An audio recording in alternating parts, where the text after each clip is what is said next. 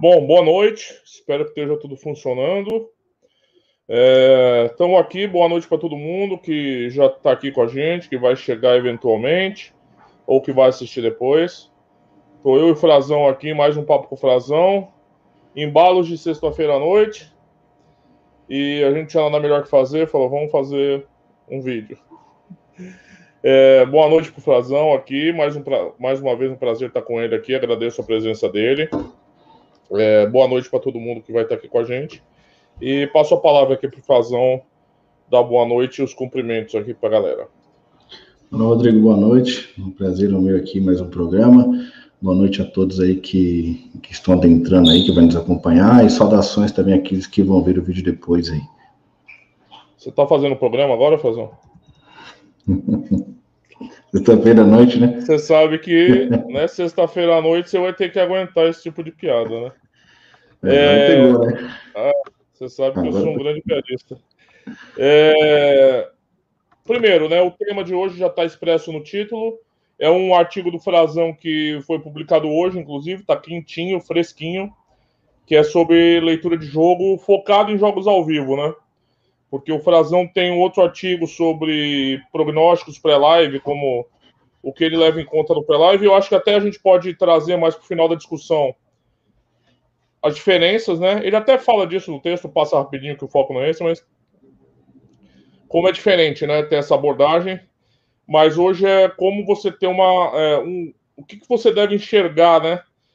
É, numa leitura de jogo ao vivo que você possa conseguir fazer boas apostas, né? Eu não sei se existe uma leitura de jogo descomplicada. E essa vai ser a pergunta, primeira pergunta para o Frazão. Já vou abrir abrindo fogo já em cima dele. Existe leitura de jogo descomplicada, Frazão? Então, na verdade, assim, é... descomplicada ela não existe, né?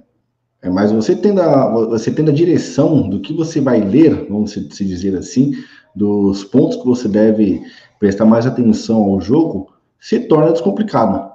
Até por isso que o título do artigo né, sugere uma leitura de jogo descomplicada, justamente por conta disso. Porque falando de leitura de jogo, né, a pessoa que ainda não sabe exatamente o que, que analisar no jogo ao vivo, que vai ser aqui o, o, tema principal do nosso debate, né, como se bem já introduziu, já temos aí um artigo que aborda com mais detalhes a questão da análise pré-game. Né? Então aqui o foco vai ser mais na, na leitura de jogo mesmo ao vivo. Então, quando você é, sabe, pelo menos ali tem uma noção dos indicadores que você deve levar em consideração na leitura de jogo, enquanto o jogo está transcorrendo, então se torna, né, o meu ponto de vista, uma leitura de certa forma descomplicada, né? Diferente do que você chegar na partida e não saber exatamente o que, que você vai fazer. Então, até cito no artigo também que, apesar de ser um tema que pode parecer a princípio complexo, né? Quando você passa a ter noção dos principais tópicos, né, para que você tenha ali um, um certo prognóstico para tomar uma decisão de uma aposta ou não, se torna, do meu ponto de vista, descomplicado. É, você começa o, o, o, artigo sobre, né, é a forma como você observa um jogo, né, e eu, eu sempre achei que isso é muito recheado de um subjetivismo muito grande. Você fala isso no, na introdução. Você fala, olha, eu vou falar como eu enxergo o jogo, não necessariamente essa é a melhor forma de enxergar o jogo, ou é, essa deve ser a forma que você vai enxergar o seu jogo, né? É, tem esse disclaimer no começo da, da, do texto. A minha pergunta para você é, é, o quanto de você acha que é possível uma pessoa tentar se apropriar de um método de outra de enxergar o jogo? Ou ela forçosamente tem que desenvolver uma forma dela mesma observar o jogo e descobrir o que ela considera importante? Como é que você vê essa, essa capacidade de transmissão de, de, de conhecimento? Assim, é, quão subjetivo é esse olhar? Como é que você vê esse processo aí? Quanto você ter como, não digo como base, mas com uma certa referência, é, o método de outra pessoa, eu acho que é possível você pegar esse método, né, que a, que a pessoa apresenta, e você tentar é, introduzir no seu modo de trabalho. Isso, isso eu acho que é plenamente possível. Obviamente que ele não vai se encaixar 100% perfeito, né? mas a partir desse método é possível você fazer ajustes que se enquadram ao seu estilo de jogo. Quanto à leitura de jogo, é justamente aquilo que a gente cita bem no início do artigo mesmo. é, é uma questão que, embora tenha ali alguns tópicos que são geral para todos, né? Tipo, é um tópico que vale para todo mundo, mas a interpretação desses tópicos que a gente vai discutir aqui é aí que entra a subjetividade. É aí que vai muito do feeling de cada um, particular de cada um. O que eu posso entender como uma pressão de jogo, outra pessoa que vai ver o mesmo tópico, né, que é sobre a pressão, ele pode não enxergar dessa forma. Então, isso também é plenamente natural e, e também é comum. Tipo, não há não, não há como se queixar ou se cobrar porque tem uma visão diferente. A visão é única, né? Então, acho que isso acaba influenciando. Certo. Agora, não, com relação ao método, não... um, um pouco de referência. Não, é, eu acho, eu, eu só sinto essa dificuldade que às vezes eu vejo que as pessoas é, elas buscam um milagre, se é que eu devo usar essa palavra, assim, é, ao tentar. Olha, aquele cara é um ótimo apostador. Então, logo é, eu vou tentar apropriar do método dele para conseguir é, para conseguir emular, eu emular o que ele faz e conseguir ter os mesmos resultados que ele. É, talvez você até tenha no início algum tipo de assertividade seguindo o método, né?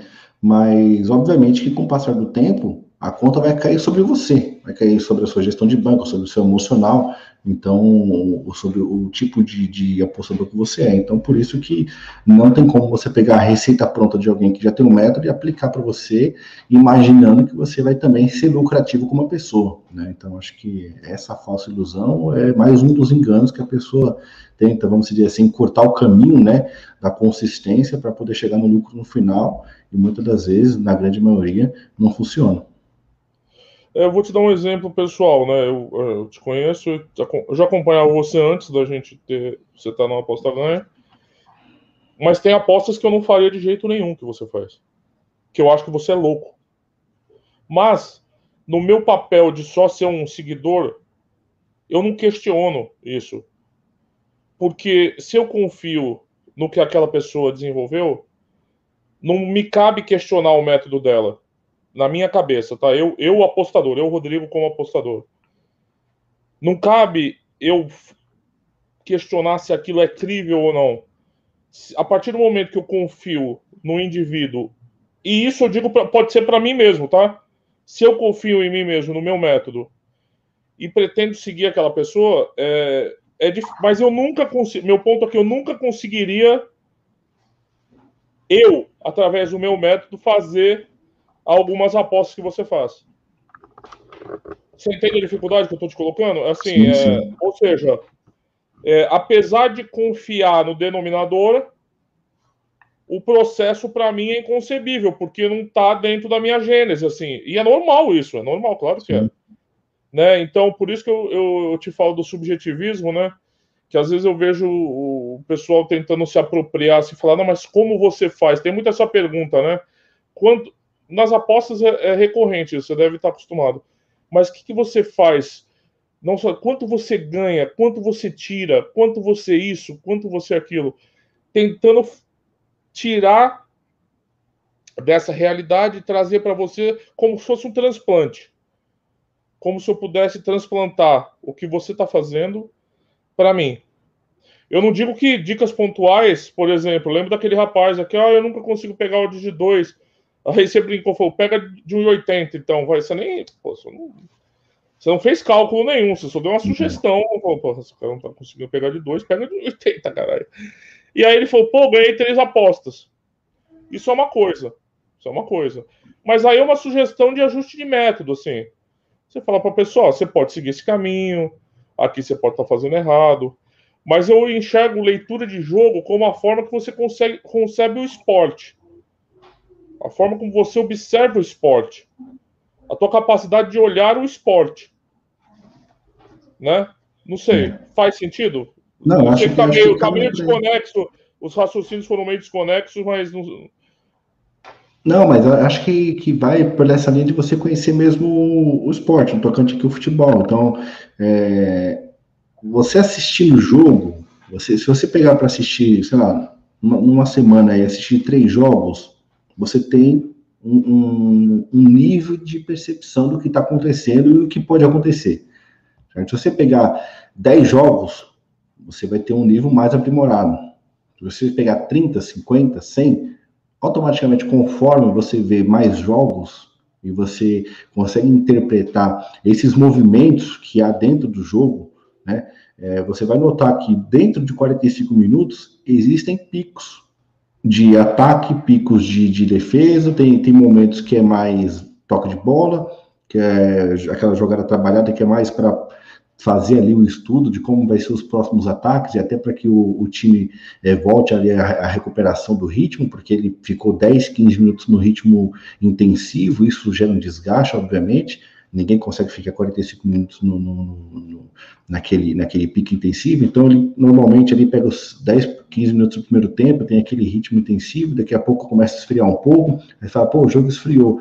Na verdade, não é que o jogo esfriou, é um, a parte do momento do jogo, né, muitas das vezes, é a parte do momento do jogo que realmente vai ter aquele momento de esfriar mesmo que é porque não funcionou os ataques ali durante 10, 15 minutos, então vamos aqui é, analisar qual vai ser a próxima estratégia que vamos aplicar nos próximos 10 minutos. Aí, naturalmente, vai ter o toque de bola, vai ser um jogo mais morno. Então, automaticamente, à medida que você assiste mais, que você conhece mais, você vai ter mais percepção. Então, acaba, de certa forma, você ganhando mais experiência e também pegando a habilidade de interpretar o momento do jogo. Então, se você pega ali, por exemplo, é um jogo que começa ali com aquela intensidade, né, 10, 15 minutos, daqui a pouco o jogo começa a esfriar, mas você sabe que a partir dos 30 minutos, aquele jogo tem a tendência novamente de pegar um ritmo maior. Então você já começa a se posicionar, você já começa a olhar para o mercado, ver o preço das odds, ver a movimentação do mercado, você está correspondendo com o que está acontecendo no jogo, porque tem jogo que tem aquele expectativa de gol que o mercado já sabe né, dessa grande expectativa e não corrige as odds. Então você tem que analisar isso também, inclusive um dos tópicos que a gente coloca aqui, talvez até o primeiro. Então, com o tempo, né, passando o tempo e você tendo ali a experiência, você vai desenvolver essa habilidade naturalmente. Então, acho que é importante se você conhecer né, o esporte, lógico, que à medida com que você tem mais jogos, é, mais tempo de tela, né, como se costuma dizer por aí, acho que você acaba desenvolvendo naturalmente essa habilidade. E quanto você acha que se perde em apostas ao vivo apostando sem ver o jogo? Se perde no sentido aqui de, de, de quantidade? De acuidade, ah, de assertividade, ah, de exatidão. Eu acho que não tem nem como comparar, porque às vezes, principalmente esses gráficos né, que as casas de apostas é, oferecem, aqueles indicadores ali, aquelas amostragens de dados que, que não são fidedignas, então é, acaba te gerando uma ilusão do que está acontecendo, mas na verdade pode não estar. Né? Então a gente já até relatou isso aqui, que esses indicadores que as casas de apostas ah, na, são pelo menos aí 70% é, de algum tipo de assertividade, mas nem sempre é isso, né? Considerando o ataque perigoso, é, ele, aquele, aquele é robótico, aquele é dados, então ele entende que passou de determinado ponto, o algoritmo já vai entender que é ataque perigoso, mas na verdade ele sequer chutou o gol. Então, o fato de você estar vendo o jogo e não estar vendo, a sua chance de acerto é lá, de 10 para 1. Mais ou menos isso. Então, é diferente de a gente estar vendo o mesmo jogo, você acompanhando pelos indicadores ali das casas de aposta e eu estou assistindo. Quem que tem mais chance de acertar?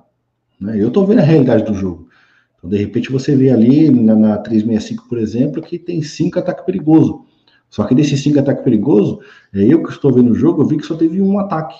E a casa computou cinco porque passou daquela linha determinada pelo robô, que ele, a partir daquele momento, ele vai identificar como ataque perigoso. E, na verdade, sequer chutou o gol. Né? Então, a taxa de acerto, obviamente, que a minha é muito maior porque está vendo o jogo é uma convenção, né?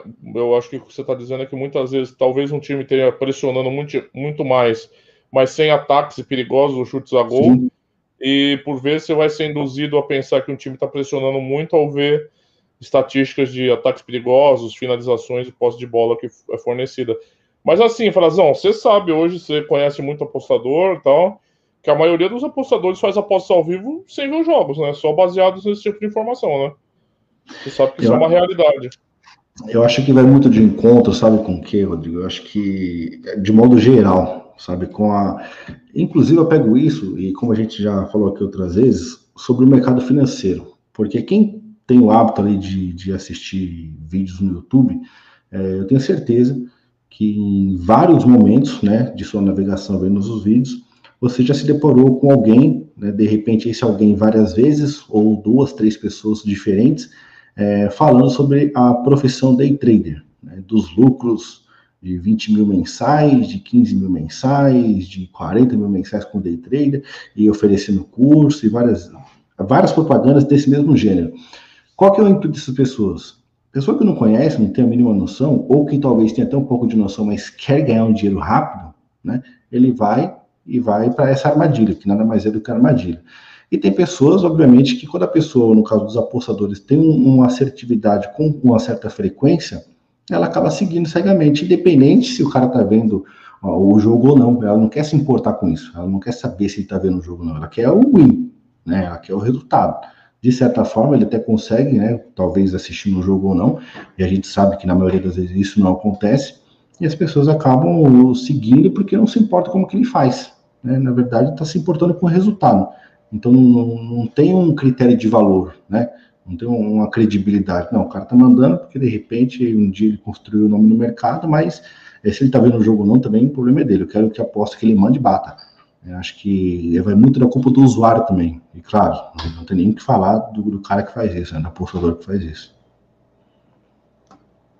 É, assim, agora vamos entrar na seara mais específica.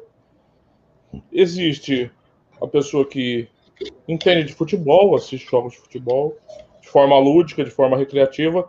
Eu até convido todo mundo a deixar as perguntas aqui, já tem duas perguntas legais, porque depois, quando a gente dá uma pausinha aqui, eu já vou colocar aqui na tela e passar para o Frazão. Quem tiver perguntas, por favor, é, não hesitem em colocar aqui no, no chat que eu vou ler todas, tá? Eu vou ler todos os comentários. Só tô, só tô dando uma introdução aqui para a gente entrar no tema. É existe o conhecimento de futebol, o conhecimento do comentarista. A gente já falou isso aqui rapidamente, mas hoje eu acho que entra mais porque a gente está falando um, uma observação específica para fazer uma aposta. Você está lendo o jogo ao vivo para fazer uma aposta, você não está fazendo outra coisa. Então o foco é esse. E tem o conhecimento de apostador. A gente está vendo o jogo aqui, vendo o jogo como recreativo, vendo o jogo como fã de esporte. Qual a principal diferença que você enxerga em assistir o jogo como um amante de futebol simples e um, e um apostador? Qual o corte ali? Qual a principal, as, a principal, as principais diferenças que você enxerga? Porque hoje eu tenho visto só uma parte aqui. Tem muito o, o, os comentaristas descobriram que dá dinheiro falar de apostas, né? Então, se você perceber diversos desses comentaristas até que saíram da TV, hoje recebem patrocínio de casas de apostas, estão fazendo os vídeos deles lá e no meio começam a dar odds de casa de apostas, famosos aí no YouTube. E estão ganhando dinheiro com isso. Mas eu, eu não consigo entender, eu, é, eu não consigo enxergar que o, a visão deles do futebol seja qualificada o suficiente para fazer aposta. Eu queria tentar entender, na sua opinião, qual a principal diferença de uma visão que enxerga o futebol só como esporte e o, a outra visão do apostador que vê o futebol como um instrumento para fazer uma aposta e oferir lucro. São tentar dar essa clivagem diferente, assim. Não sei se eu me fiz entender, Frazão. Sim, sim. A pergunta é, assim, é bem, bem complexa mesmo, porque é, são visões do, da, mesma coisa, mas um pouco diferente, sim, né? Exatamente. Porque você está vendo o mesmo cenário, só que com uma ótica diferente, porque o apostador está procurando por oportunidades, né? Que a gente vai citar aqui, e que, essas, é, que esses tópicos estejam né, acontecendo durante o jogo, para que ele veja a oportunidade de fazer a sua aposta e ganhar lá com, de acordo com o que a casa oferece. Eu acho que a visão do comentarista em si, ele está mais para a parte técnica do esporte. Eu acho que ele está olhando mais o desempenho dos jogadores, mais o desempenho do time como um todo, mas olhando a parte técnica para depois falar dele. Né? Falar, não, o time lá do Palmeiras, ele errou porque foi com a formação tal, formação X, e colocou o jogador A, mas não colocou B. Eu acho que é mais a parte técnica. Eu acho que ele não olha o que de repente está acontecendo. Ó, teve três finalizações de perigo, então tem uma tendência de gol. Né? Seria, no caso, de repente, a nossa leitura. Falar, o jogo está com, tá com muita marcação pesada, está truncado, muita falta. Então, já para quem trabalha no under, isso é um, um, um cenário favorável né?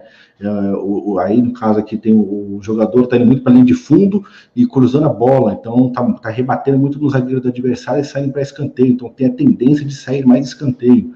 uma visão do apostador. Então, são um pouco de detalhes diferentes que o comentarista não vai se ater a isso, né? Eu acho que ele tá com uma visão mais técnica do que está acontecendo no jogo, para depois falar mais sobre ele nessa questão. E o apostador em si, eu acho que ele chega mais aos detalhes é, que esteja ocorrendo ou não, para ele tomar a decisão de fazer uma aposta não de acordo com o mercado que ele atua. Não sei se a, resposta foi mais esclarecedora. então, eu poderia derivar que, nesse sentido, a visão do apostador é muito mais objetiva e assertiva do que de um comentarista de futebol, porque, no fundo, a nossa tentativa de fazer uma previsão está diretamente envolvida com dinheiro. Então, assim, a gente não está e os comentaristas são muito superficiais, na maioria das vezes, assim, né? É. É... Acho que a gente está procurando coisas mais específicas, né? É, por exemplo, o, o, comentarista, de repente, ele pode olhar a formação que talvez não seja mais adequada para o time A para o time B. Mas eu estou procurando saber se vai ter chute ao gol com perigo ou não, de qualquer que seja das equipes, para entrar no mercado de gols. Né? Então, eu acho que a nossa visão como apostador, acho que é mais centralizada em em, cenários que favoreçam aquilo que a gente pode fazer no mercado ou não, né? Tá certo. Deixa eu dar uma lidinha nos comentários aqui também já fazer a primeira leva de perguntas. Boa noite para Wesley Freitas, pro futebolista. Boa noite, galera. Frazão, seu mito, você é foda, te amo, te beijo. É, a última parte eu tô brincando. A primeira pergunta é do Fernando Florotti Massariol. Não, não é essa. Mas, desculpa. É, ele elogia aqui a gente, obrigado. O Reinheimer Punter também está aqui, ele sempre está aqui com a gente. O Valnei Batista, boa noite. Boa noite para o Bruno Meirelles. Jorge Luiz, boa noite. Renato Chaves, boa noite. Tidan, grande Tidan. Thiago Dantes, bora estudar, cambada. Então. Perspectives diz boa noite. Estou a ver o vídeo da Bad Run. Amanhã verei este. Abraço, tudo de bom para vocês. Agora sim, a pergunta do, do Fernando, que ele tinha feito uma pergunta. Existe uma leitura de jogo global ou existe uma leitura de jogo por campeonato e por equipe? Eu acho que o que ele está perguntando aqui assim, tem algum, algum alguma coisa que serve para tudo? Ou o desenvolvimento de uma leitura de jogo vai estar diretamente associada com especificidades de campeonatos e equipes? O Frazão fala isso no artigo que a gente vai chegar lá, mas já, já passo a pergunta para o Frazão falar um pouquinho sobre isso. Então, basicamente, Fernando, é assim, até existe, vamos dizer que até existe alguns cenários né, que, que são globais, né, usando aqui o termo que você utilizou na pergunta. Por exemplo, você tem um jogo movimentado, né, um jogo movimentado com as duas equipes ali, tocando bola e troca de passes, inversão de, de bola para um lado para o outro, e um chute daqui, um chute de lá. Você tem ali, então, um cenário, né, um pré-cenário, vamos dizer assim, que vai ter a tendência de gols, porque ambas as equipes estão trabalhando para buscar esse gol. Mas aí entra a questão do método. Né? Então, o metro da pessoa, por exemplo, ele definiu no metro que tem que haver, sei lá, cinco chutes né, ao gol, em direção ao gol de pelo menos uma das equipes, para poder é, validar, de repente, uma entrada. Então, ou seja, aí já pode não fazer parte do método da outra pessoa que colocou que tenha três chutes. Entendeu? Eu acho que a visão do jogo em si, ela pode favorecer um determinado mercado, só que a partir de determinados, vamos dizer assim, subtópicos, né, vamos colocar assim, alguns critérios específicos, vai validar ou não o método de um para outro. Né? Então você tem o cenário movimentado, que atrai todo mundo que pode querer trabalhar em gols, só que o cara que tem um método que colocou ali que tem que ter cinco chutes no gol, não teve esses cinco chutes, então para ele ainda não validou aquele cenário, só teve três. E para o cara que colocou três já validou. Então aí entra a questão de subjetividade. Acho que a partir daí já começa a fazer um pouco desse filtro, entendeu? Existe um cenário, só que a partir desse cenário existem outros critérios que faz parte do método de cada um, e aí vai sendo definido para quem que vai favorecer aquele, aquele cenário ou não. Eu acho que é muito. É, ele complementa aqui falando do campeonato do time, né? Acho que vai muito a questão do, do jogo mesmo, das equipes. É, eu também vou dar uma resposta aqui, se o Flávio não permite. Sim, não, existem métricas universalistas, né? Eu vou dar um exemplo aqui para vocês.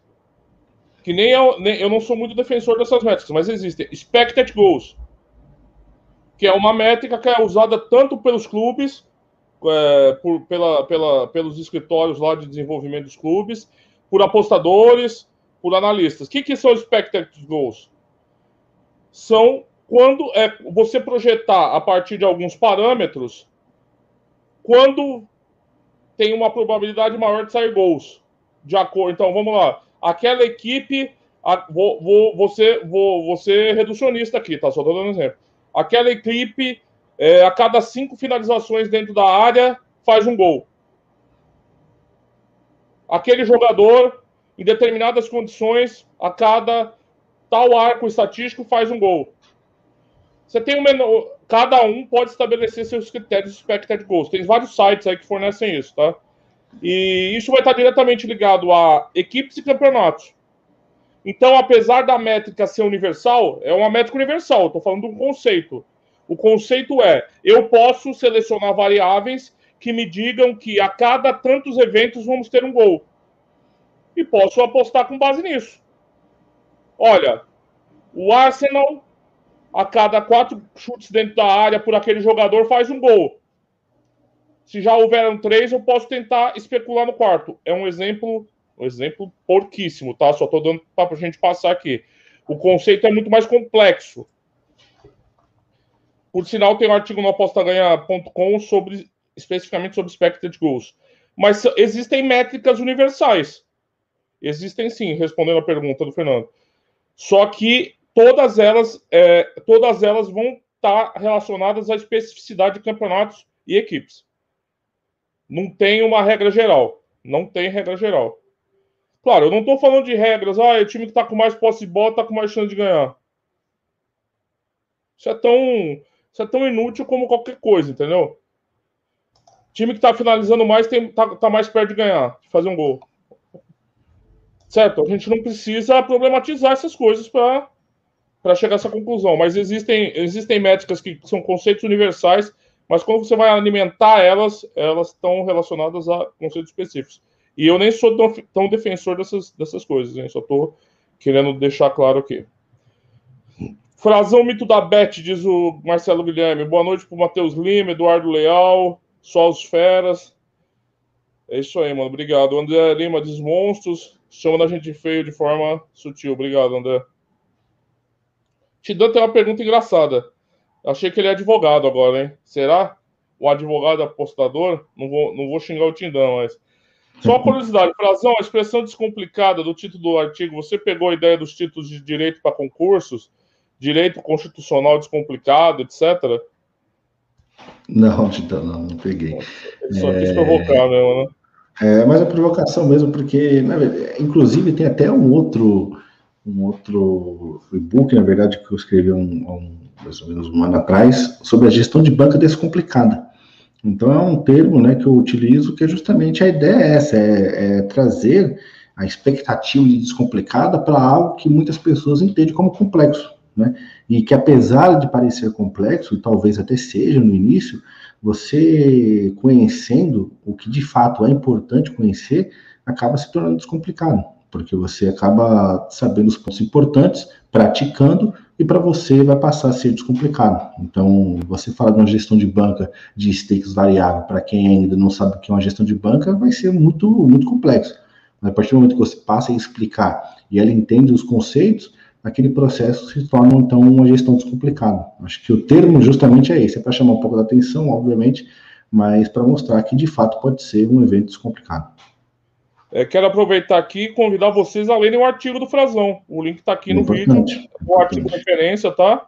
É, eu acho que é bom depois até vocês verem o vídeo de novo com o artigo aqui para ter um pouquinho de perspectiva. Né? E vocês digam lá, comentem no artigo do Frazão o que vocês acharam também. O Salatiel dá mais uma aula. Edilson Oliveira, boa noite. O Salatiel. Frazão, você tem alguma dica para quem atua no mercado de race escanteios? Ah, dica, assim, que eu poderia falar muitas coisas aqui sobre esse mercado. Eu, quando eu, eu trabalhei muito no mercado de escanteio, muitas pessoas me conheceram, inclusive, foi através do mercado de escanteio. É, o Race não era uma linha que eu costumava trabalhar com muita frequência, mas é uma linha que, vamos dizer assim, te dá um pouco de tranquilidade, né, porque você tem mais tempo ao seu favor, né, então você pega ali um time que marcou seis escanteios e que ele está perdendo, né? Tá perdendo ou empatando, mas você vê que ele tá buscando um resultado positivo, e você vai ter um race 9 aí na casa ali dos 70 minutos, com uma odd já começa interessante. Então, assim, é vários outros critérios, né? não sei que tipo de dica que você que você fez aí no teu da pergunta, se quiser ser um pouco mais específico, a gente debate aqui. Mas acho que de forma assim geral, talvez seja a única coisa que eu posso te falar nesse momento, entendeu? Porque é uma pergunta que, na verdade, eu não, eu não consigo te dar uma direção do que exatamente você quer na resposta, né? Então, pergunta exatamente que, que, que tipo de dica que você. Qual que é a sua dúvida exatamente, mais específica, que a gente debate aqui. Tá certo. Agora uma pergunta de um, aquelas de um milhão de dólares, que é aquela pergunta que também pode resumir o vídeo, né? Porque no fundo tem muito disso. O quanto as estatísticas influenciam na leitura de jogo? Toma essa pedrada aí, Frazão. Então, a estatística eu vou levar, eu, eu vou entender como como pré-game. Seria então, Renato, tipo, você pegar ali aqueles dados estatísticos pré-game, quanto isso vai influenciar é, na sua leitura ao vivo, talvez seja isso. Olha, para mim, acho que não influencia muita coisa influencia muita coisa, porque as estatísticas ela vai te gerar uma expectativa. Você vai para o jogo com uma expectativa. Inclusive, em, a, embora trabalhe na maioria das vezes ao vivo, né, todos os jogos eu faço uma, uma prévia análise pré-game. Naquele jogo que eu decidi ir para ao vivo, eu não vou me aprofundar tanto na análise pré-game, porque eu já decidi, pelo que eu já vi da análise pré-game, que ele tem que ser feito ao vivo. Então, eu já vou para o jogo ao vivo com uma certa expectativa, com base no que passou. Né? Só que o que passou não é garantia de que vai acontecer. Existe uma expectativa de que aconteça. Então, acho que as estatísticas é, dar como uma certa referência do que pode acontecer. Só que ao vivo isso pode mudar totalmente. Né? Acho que aquela expectativa de gols, quando você vê dois times que marcam com frequência ou que sofrem gols com frequência, você tem expectativa de gol. Mas quando você chega no ao vivo, é um cenário totalmente diferente. Então, acho que elas não, não tem muito peso, na verdade, para é, mim. Elas, pré-game, ele complementou aqui o, com o comentário agora, Frazão, é assim é, do pré-game que ele estava falando. Então, basicamente isso. Você tem é, a, os dados, né, que são inúmeros dados que você tem disponível antes do jogo começar, vai criar uma expectativa para você. Só que o que tem que determinar, o fator determinante para você fazer a aposta ou não, é o que está acontecendo ao vivo. Né? Então, você, de repente, até pode levar em consideração, é, inclusive alguns sites têm isso, é, a média é, de gols marcados por cada equipe em determinado tempo do jogo. Por exemplo, você pega lá o Arsenal, então ele costuma marcar é, seu primeiro gol a partir dos 20 minutos, do 20 ao 30.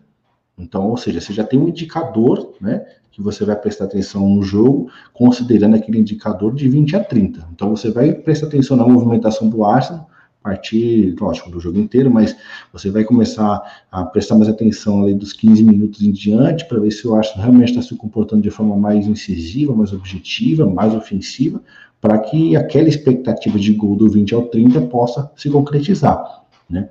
Mas, como eu disse, são expectativas versus né, a, a realidade que vai acontecer o jogo. E a sua tomada de decisão tem que ser com base é, no cenário de jogo. Então não adianta nada você ter um jogo totalmente morto, mas porque a expectativa te falou que dos 20 ao 30 sai um gol, ou a maioria dos primeiros gols que ele marcou, e você vai fazer apostas às cegas, né? Acho que, acho que não, você não pode correr esse risco, você tem que validar de acordo com o que está acontecendo ao vivo.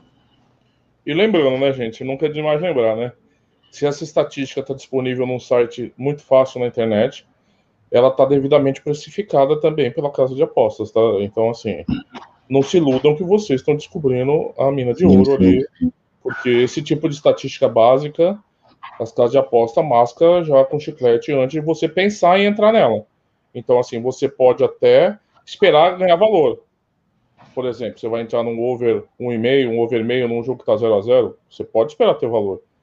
Mas, assim, lembre sempre que esse tipo de precificação, é, a, a casa de aposta já foi com a varinha e já voltou com o pão. Tá? Eu vou dar uma sugestão aqui, e por isso que eu gosto de usar Power Rank também, tá? Por exemplo, é interessante esse tipo de estatística que o Frazão falou, não só para esse tipo de marcar gols, mas de diversos tipos de eventos, tá? Mas é, você tem que ver também quando esses comportamentos estão associados a determinados tipos de adversários. Então, por exemplo, o Arsenal vai ter esse padrão de marcar gols contra o top 10 da Premier League, e vai ter um outro tipo de padrão contra o top 5 inferior da Premier League, top inferior 5 da Premier League. Então você tem que estar sempre atento a esse, esse desnível. Não adianta você pegar uma estatística, olha, o Arsenal marca tem uma média de marcar gols entre os 35 e os 42 do segundo tempo. Contra quem? Quando? Em que condições? Então é importante que você tenha rapidamente um atalho. Para mim, o Power Ranking funciona como atalho. Quando você analisa, bom, contra esse tipo de equipe aqui, ó, eu posso classificar um Power Ranking de intervalos de quatro, isso aí. Contra esse top 4 aqui, o comportamento é X. Contra o top do rebaixamento é Y. Esse time que eu estou jogando hoje, qual que é? Para você tentar superar aquela estatística básica. Você entendeu? É, sobre o race também eu digo a mesma coisa. Né? Eu acho que é muito condicionado pelas condições de jogo, né? E mercado de race, como a gente até discutiu nas lives aqui, eu e o Frazão, muita gente pergunta, pessoal às vezes pergunta, meu, esse time tá que eu apostei tá com 7, vale pegar o race 9?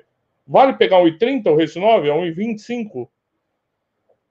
eu acho que tem muito da antecipação também. Um time está com menos escanteios, mas você vê potencial no jogo. Aí entra a leitura de jogo aqui do Frazão.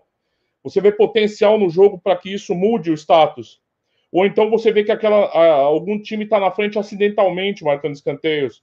Você pode antecipar essas tendências. Não é um mercado que eu atuo muito, o Frazão tem muito mais expertise para falar isso, mas eu penso que é, fujam das obviedades porque as obviedades, as casas de apostas, elas já estão preparadas para isso, entendeu? Não sejam ingênuos, né? A gente não é tão inteligente, na verdade a gente não é. Então, só essa questão, né? Eu vou avançar mais com umas perguntas aqui, fazendo depois a gente volta para o artigo, tá? É, o AC Júnior, quando assisto com um jogo, aqui é mais um comentário, né? Mas ele tem uma pergunta depois. Quando assisto qualquer jogo com visão de apostador, olho o jogo no total, posicionamento, movimentação. Acho que quando olhamos como hobby, visualizamos mais o lance que a bola tá rolando, acredito. É uma ideia. Ele pergunta, o Aaron Paiva, algum livro para aprimorar essa visão sobre futebol?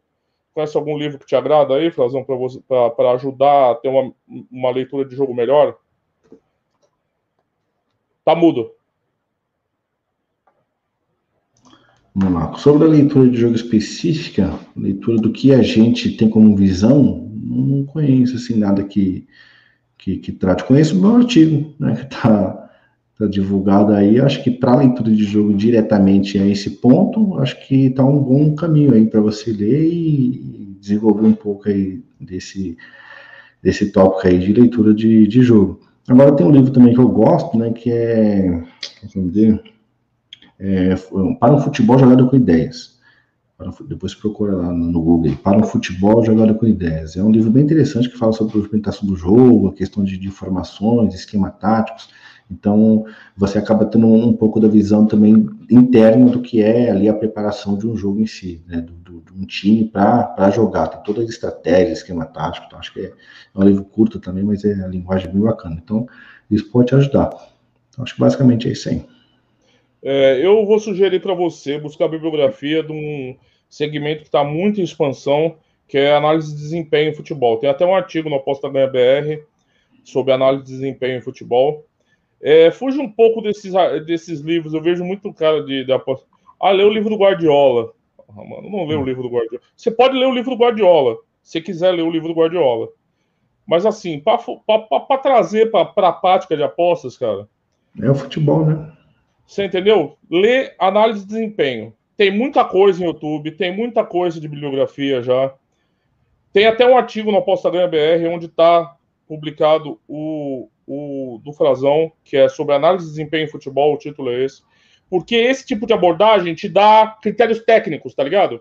Olha, isso dá isso, treino, é, comportamento em campo, marcação, é, coisas assim, coisa, que o Frazão até menciona no artigo, coisas focadas na dinâmica do futebol, para você enxergar o futebol como um mecanismo, como uma mecânica, como o Frazão falou, um procedimento não ficar naquela etéreo, entendeu? Ah, é legal para quem gosta de futebol, é legal, mas você está procurando uma bibliografia para te capacitar melhor e você ter uma visão mais técnica de futebol, eu aconselho bibliografias, vídeos, etc., sobre análise de desempenho tá? de futebol. É um negócio muito bom que eu acho que pode ajudar muito o apostador.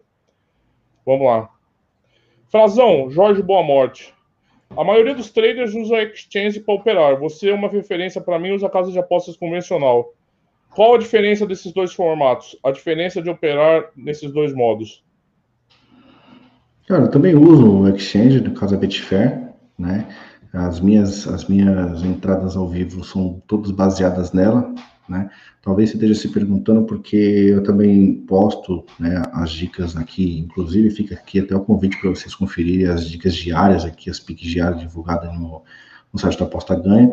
Então lá eu faço referência a algumas casas de aposta de acordo com a odd, o mercado que eu esteja trabalhando ali. Então, as principais diferenças. No exchange que você vai trabalhar na Betfair ali, você vai estar praticamente, é, de forma resumida assim, operando você contra o outro trader, né? Você contra outra pessoa. Então, um vai comprar o mercado do outro. Se você entrou no outro, vai ter alguém entrando no under. Então, basicamente é assim: você vai entrar no mercado quando você for correspondido, porque outra pessoa já entrou no outro mercado ao contrário do que o seu. E as casas de aposta, né? Acho que, de modo geral, elas oferecem é, mais mercados recreativos né, do, que, do que as casas tidas como profissionais. Então, talvez essa seja a principal diferença, a questão da limitação também, e todos os outros critérios por aí. Tá certo. É, no final do artigo, vamos lá, o Tidan. No final do artigo você diz que é impossível prever o que vai acontecer na partida. Nesse caso, a análise pré-game não tem eficiência nenhuma. Inclusive tem um, um, uma seção no artigo que você fala Deixa eu até achar aqui que eu, que eu grifei aqui. É, você fala da expectativa e realidade, você fala um pouco dessa imagem que você traz do pré-game, né? Como é que você enxerga, usando a pergunta do Tidan, como é que você enxerga o papel do pré-game na leitura de jogo ao vivo? Qual a importância, qual o peso? O que, que vale o pré-game para você nesse tipo de modalidade? Então, aqui acho que são duas coisas diferentes, né? Porque quando você faz análise pré-game, se leva, obviamente, em consideração o que já aconteceu, a tendência né, do que pode acontecer, de acordo com o perfil de cada equipe, de acordo com a motivação, o que eu levo, o que pesa bastante para mim é, na pré-game também a motivação, é dos que pesam mais, né, a questão da, da, da pressão que o time está vivendo na tabela, seja para conquistar uma vaga na parte de cima ou fugir lá do rebaixamento. Então, acho que, obviamente, que você não tem como prever, isso é impossível, não tem como prever que, que vai sair X gols na partida, ou que o time A ou B vai vencer. Mas, de acordo com o que você analisa, principalmente pré-game, falando especificamente só de pré-game, você vai ter uma tendência, você vai analisar vários critérios, né, vários pontos. Não sei se você leu o artigo que fala dos indicadores, né, para desenvolver um prognóstico pré-game, né, mas se não fica aqui como sugestão. Então, ali tem vários tópicos que eu levo em consideração para fazer uma análise para definir é, o que, que eu vou fazer pré-game naquela partida, se é que eu vou fazer alguma coisa. Né, e eu, eu, vou levar em consideração a maioria daqueles tópicos ali. Então, acho que, é, e apesar de você, obviamente, não saber o que, que vai acontecer e não ter essa certeza, não existir essa certeza, você vai muito pela expectativa do que você analisou, né, dos critérios que você levou em consideração. Tá certo. É, tem mais uma isso que era uma pergunta que eu ia te fazer, né? Também eu tinha. É, porque eu acho que para quem vai atuar ao vivo, assim, é, eu acho que tem que tomar muito cuidado com, com o tipo de peso que você vai trazer do pré-game, porque para mim não faz um sentido lógico muito grande você trazer um peso grande do pré-game se você vai estar fundamentado basicamente na dinâmica do jogo ao vivo. Você ficar aprisionado até o pré-game, eu, eu, não vejo muito sentido, né, Frazão? Porque vai ficar muito no conflito, né? Você vai ficar. É, acho que aí talvez seja um, até um erro, porque você trazendo, é, levando em consideração o que aconteceu, o que já aconteceu, você, é, vou tentar reformular aqui para ficar mais fácil. Se você ficar pensando no que já aconteceu e esperando que isso aconteça ao vivo, né, ficar focado nisso, falando, não, mas tinha expectativa de gol e tal, todos aqueles dados que você já analisou e tentando enxergar aquilo que você analisou no ao vivo, você perde o que está acontecendo ao vivo. Porque a dinâmica do jogo é rápida, o jogo está acontecendo. Então, uma coisa é você pegar agora e analisar um jogo que vai acontecer amanhã, né? Você analisando todos os detalhes friamente, levando em consideração um dado ou outro, buscando por informações. Outra coisa é você tentar enxergar um cenário que está acontecendo ali, ó. O jogo está passando. O jogo está passando, a dinâmica está passando, às vezes você está prestando atenção no que, sei lá, você desviou a atenção aqui, você perdeu um ataque que você de repente não vai computar na sua cabeça, você fica pensando que tinha uma expectativa de três gols, mas tem 10 minutos e ninguém chutou o gol, isso já começa a te trazer um pouco de incômodo, então você tem que levar em consideração o que está acontecendo ao vivo. Lógico, você traz um pouco de expectativa do pré-game, mas leva em consideração é, 95% o que está acontecendo ao vivo. É, eu acho também a pessoa às vezes fica um pouco com, com Sabe quando o navio afundar, você precisa jogar tudo fora para o navio não afundar? É, o pessoal fica. Ele desenvolve. Às vezes ele teve tanta energia gasta produzindo o pré-game que no live, mesmo que as coisas estejam correndo diametralmente de forma oposta, ele fica um pouco com peso na consciência de, você, de deixar embora o trabalho do pré-game, fica apegado demais. Então, um, gatilho, é um problema psicológico, um gatilho psicológico que você acaba, você acaba não querendo deixar de lado, entendeu? Você fica preso. Então, sinceramente, assim, eu, eu, o Frazão até fala ali, você conhecer minimamente campeonatos, as equipes que vão jogar, alguns critérios, mas assim, eu acho que a pessoa tem que tomar muito cuidado quem vai apostar ao vivo. Eu não sou um grande apostador ao vivo, nem gosto muito, mas eu acho que tem que ficar muito cuidado para não trazer uma carga desnecessária. Se você vai ler o jogo ao vivo para tentar achar valor, não faz muito sentido para mim essa prisão vindo do pré-live. Bom, Renato Chaves falou. Tá, pergunta do Pedro Fernandes. A minha pergunta sobre leitura é sempre a mesma. Pedro Fernandes odeia quem fala em leitura de jogo. Eu conheço. Como quantificamos aquilo que estamos a ver em probabilidades? Para saber se realmente tem valor a entrada que vamos fazer. Ou seja, como é que é o processo de você precificar? Eu vou trazer um pre... uma palavra que eu odeio, mas está tão na moda, mas é como, como você quantifica como o termo que o Pedro usa aqui, precifica, traz preço para aquilo que está acontecendo no jogo de forma contra valor. Porque a gente nem falou muito aqui, mas o problema do apostador ao ler o jogo e tentar fazer uma aposta é que ele não precisa só ler o jogo, ele precisa ver se aquilo tem valor. Né? Ele precisa ver se aquilo é EV+, né? Não basta só ele achar que aquilo vai acontecer. Por exemplo, o tá vendo o jogo do São Paulo, São Paulo tá ganhando, ele sabe que o São Paulo é uma carniça pô, o São Paulo vai perder, mas ele tem que ver se o preço disso tem valor. Então são duas etapas, né?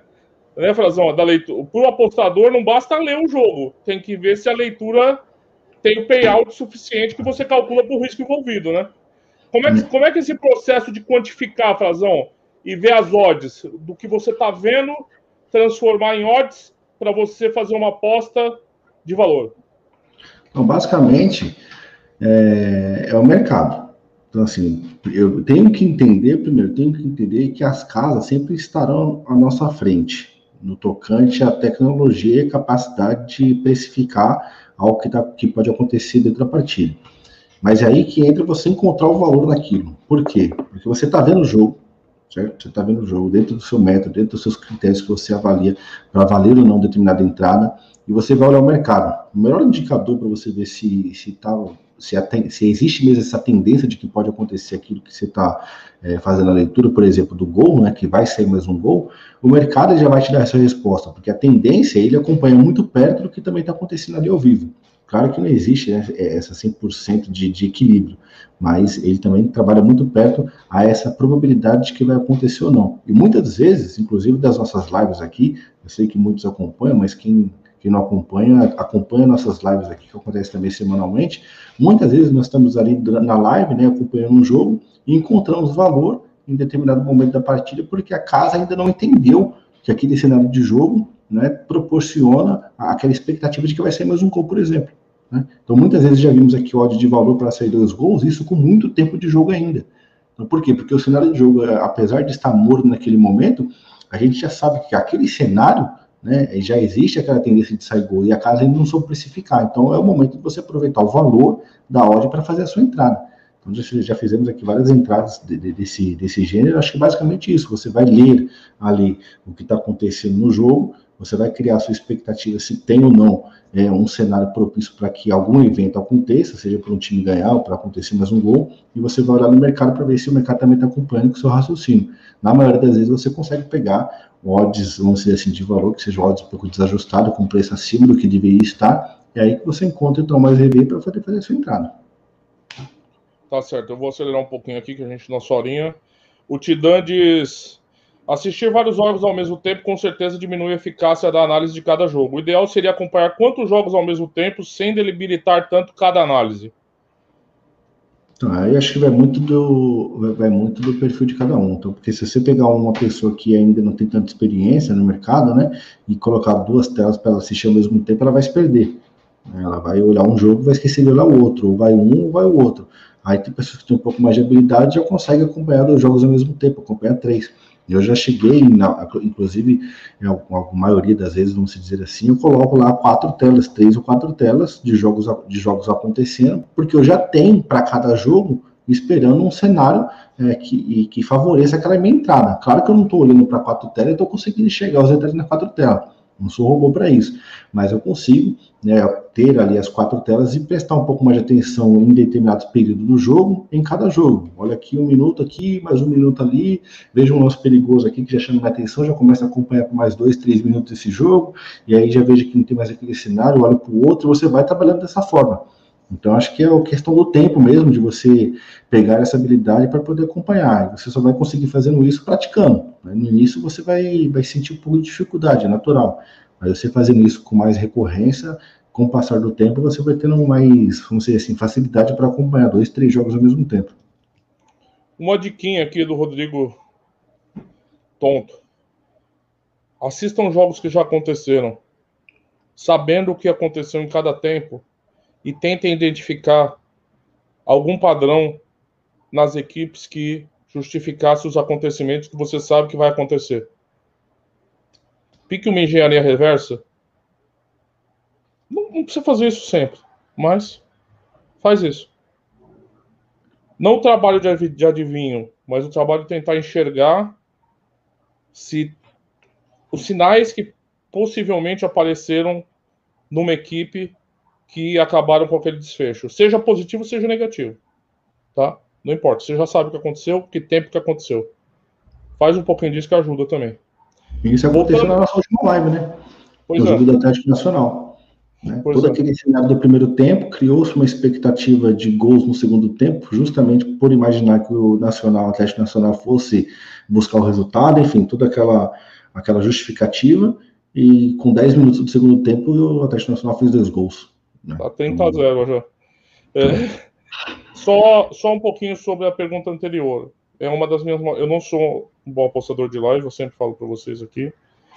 Uma das minhas maiores dificuldades é isso: coordenar o tempo, coordenar o tempo com os acontecimentos da live. Gente, quando no pré-live a gente controla as variáveis e o tempo, tá na nossa mão. E às vezes me irrita muito, muita gente falando, é, não tem mais valor no pré-live, só tem valor no live. O cara mal sabe fazer uma análise de jogo no pré-live. E já sai cascando, descascando e vai pro, live sem pai nem mãe. Achando que o fato de ser live vai te trazer um milagre. Então, assim, a minha dificuldade é, do, a pergunta do Pedro é realmente equacionar o tempo de reação e o tempo dos sinais ali para a precificação. É realmente complicado, não é fácil. Jorge Boa Morte, Frazão, vejo nas suas lições às vezes um delay de imagens. O quanto isso pode atrapalhar no trade, além de perda de uma entrada no, no time certo? Caramba, o Frazão não tem delay, malandro. O Frazão paga 3 mil reais por mês no streaming lá, pô, não tem delay. Nem vou deixar ele responder. Eu falo o gol aqui saiu depois. Flamengo demorava 3 minutos para sair o gol na Fox Sports, pô. Não vai ter streaming perfeito, hein, gente? Isso daí é o sexo hum. dos anjos também. Quem fala muito disso é picareta. Porque não existe streaming perfeito, tá? Só no estádio, tá? Só no estádio. Sempre vai ter perda. Então não adianta ficar tentando se apegar. Ai, eu não consigo porque eu não tenho streaming perfeito. Não é isso. Não é isso. Esquece isso daí. Também não, só, não pode ser de streaming de graça da internet que tem cinco minutos, às vezes. Aquilo ali serve para quem quer ver um jogo sem compromisso, né? Aí serve, você tá vendo tal. Mas assim, não existe esse time perfeito, não.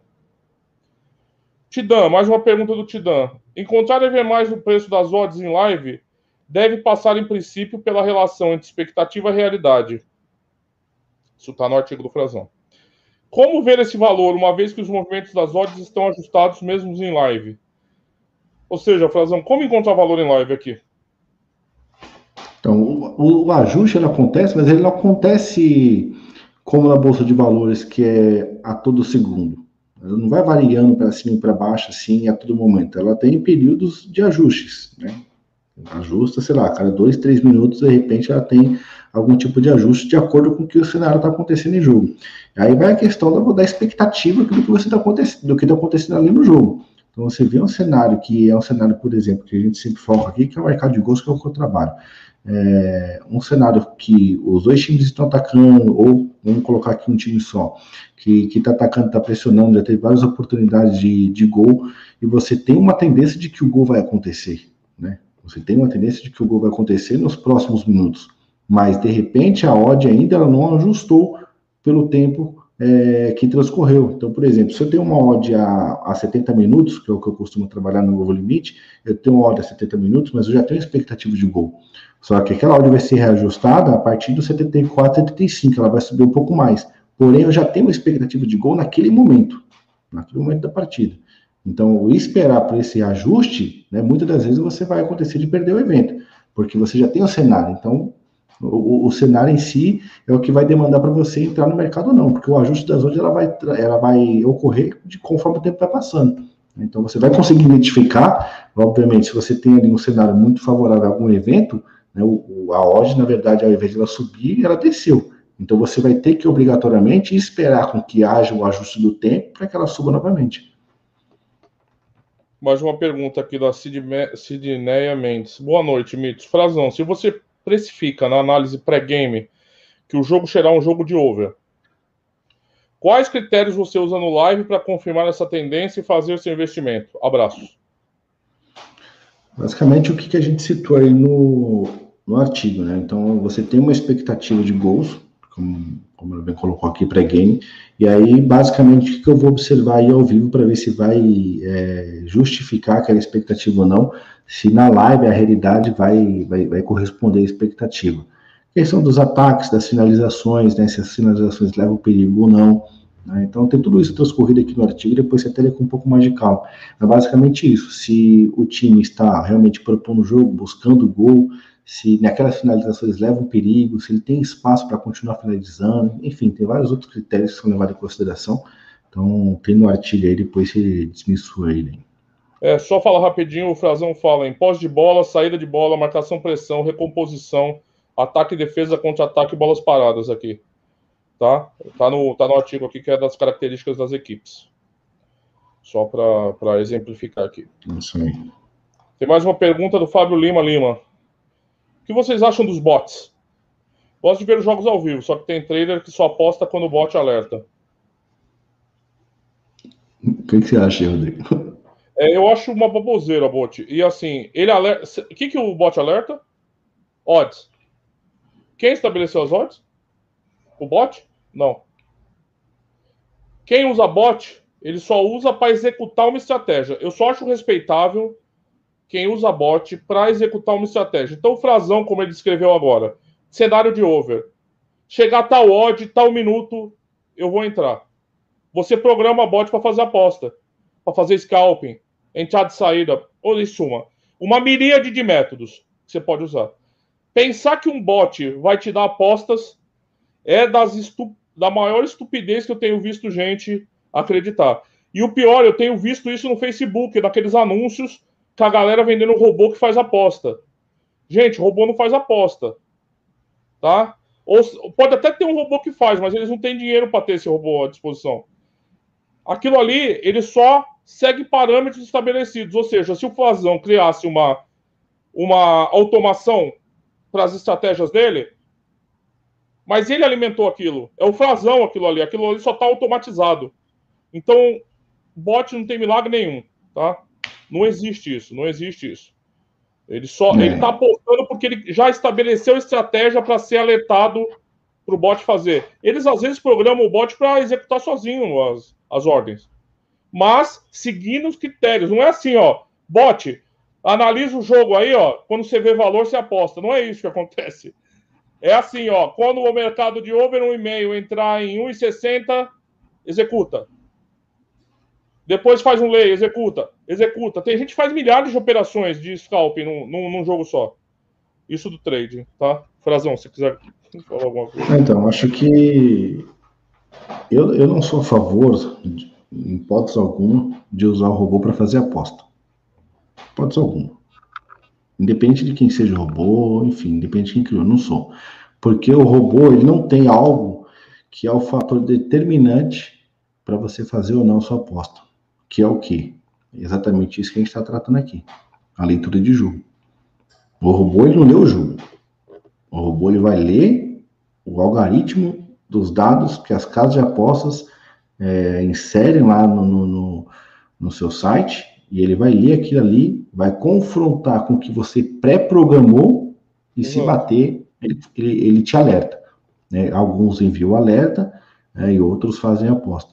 Então, de repente, eu sou a favor do robô que alerta.